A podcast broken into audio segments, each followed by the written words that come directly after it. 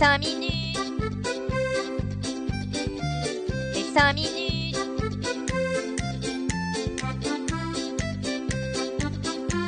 Les 5 minutes du coin. Bonjour à tous et bienvenue pour ce nouvel épisode des 5 minutes du coin. On commence avec un proverbe plutôt connu, un chien vaut mieux que deux tu l'auras. En gros les gars, faut pas être trop gourmand, de ce fait, n'investissez en crypto uniquement l'argent que vous êtes prêt à perdre.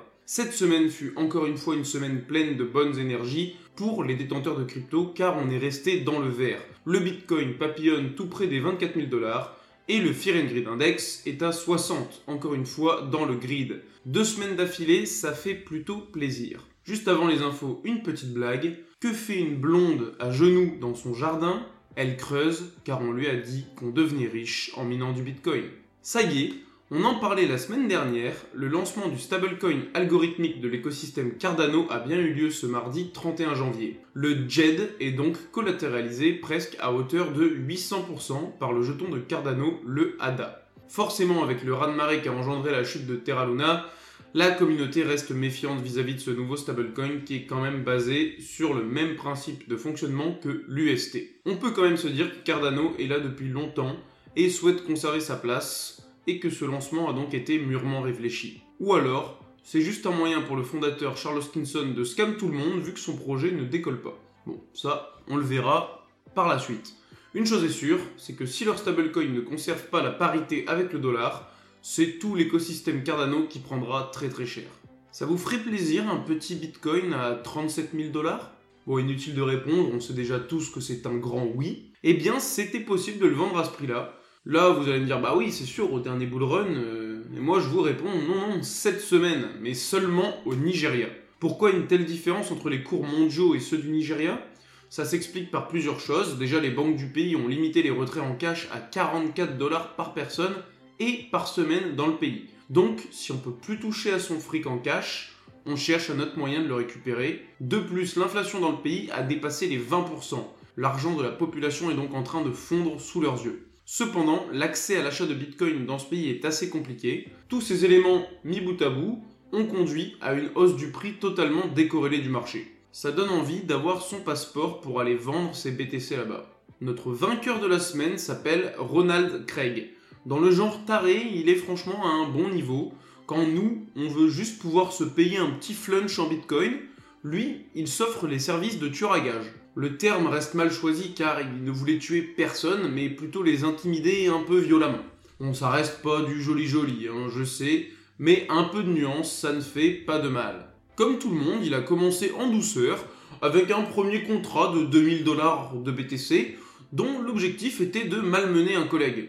Ça se comprend quand un collègue boit le dernier café, euh, un petit bras pété, ça remet les idées en place. Puis, quand son histoire amoureuse s'est mise à battre de l'aile, il s'est dit bah pourquoi pas recommencer. Cette fois, c'est pour 60 000 dollars de bitcoin qu'il a passé un contrat pour que sa femme soit kidnappée et droguée à l'héroïne afin qu'elle n'ose plus divorcer. Bon, malheureusement, ça n'a pas fonctionné et en plus, ça s'est ébruité. On imagine qu'il devait avoir la langue bien pendue.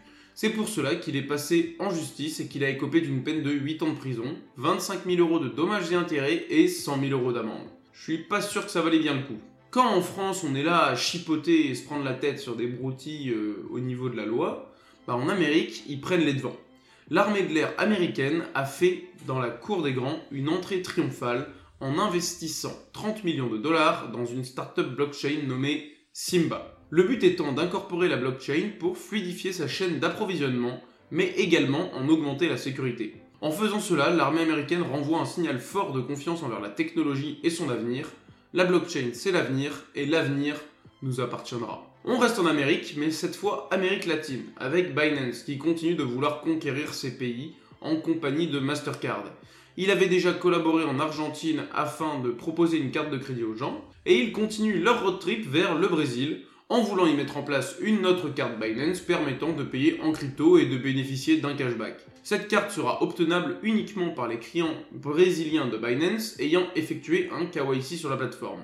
Ils veulent savoir qui va dépenser son fric quand même. Hein. On parle des banques, mais hein, les exchanges, ça commence à... Bon, contrairement à ce qu'on pourrait penser, le Brésil fait partie du top 10 des pays en termes d'adoption des cryptos. Donc c'est un marché important à conquérir. Ça ne fait pas peur à notre saint CZ qui petit à petit étend son influence sur la planète. Demi-tour dans notre pays pour aller observer la startup Cohort qui a levé 3,2 millions d'euros.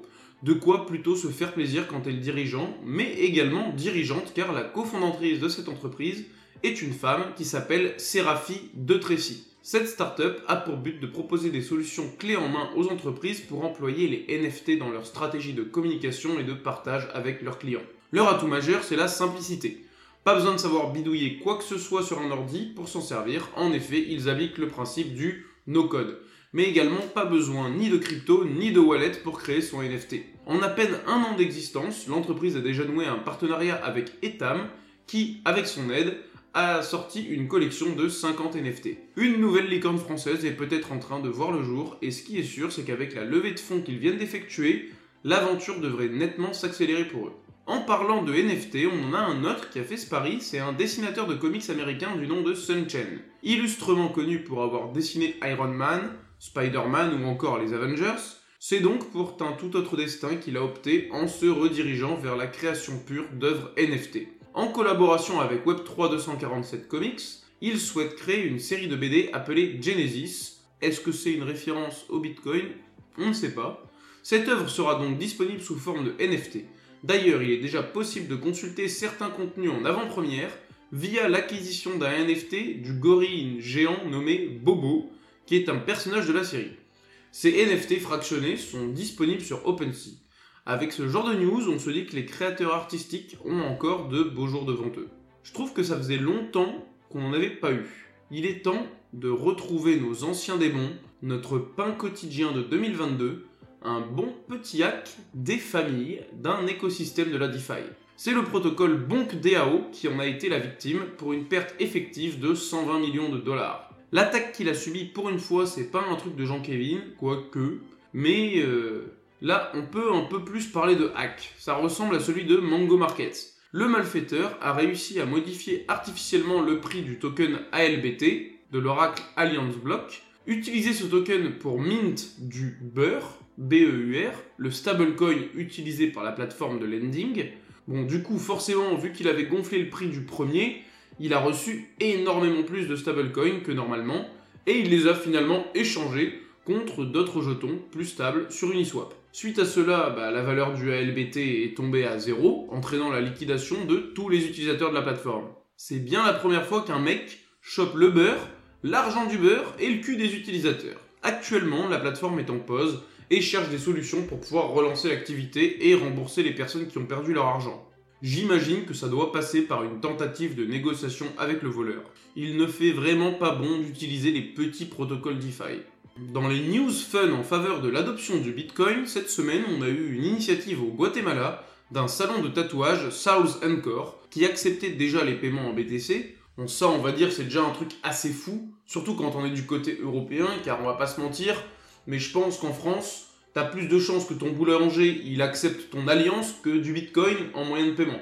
Mais ce qui a vraiment fait fureur, c'est leur idée de tatouer gratuitement n'importe quelle personne qui ferait un tatouage sur le thème du Bitcoin. Voilà pourquoi maintenant, dans les rues du Guatemala, tout le monde se balade avec des fusées, des taureaux, des bitcoins et j'en passe. Ça a rencontré un succès fou et on peut désormais dire que pas mal de Guatémaltèques ont le Bitcoin dans la peau. Et on termine par du positif avec une dernière news en faveur de l'adoption du BTC. C'est en Afrique du Sud que ça se passe. On en avait déjà entendu parler il y a quelques semaines et les rumeurs ont été confirmées ce sont les magasins Pick and Pay qui vont accepter les paiements en Bitcoin. Là, on se dit, ouais, bon, encore quelques autres magasins qui acceptent, rien de bien phénoménal. Mais en fait, là, on parle de 1628 enseignes. Et qui plus est, Pick and Pay est un supermarché où de nombreux Sud-Africains font leurs courses. Autant dire que ça touche énormément de monde. Plus qu'à télécharger un portefeuille Lightning pour les Sud-Africains, scanner un QR code pour se payer ses pâtes bolognaises. Toutes ces nouvelles font plaisir et vont dans le sens de l'adoption qui, de jour en jour, touche de plus en plus de monde sur la planète entière. Merci d'avoir suivi ces 5 minutes du coin. Si ce condensé de l'actualité vous a plu, n'hésitez pas à me suivre ici et sur Twitter.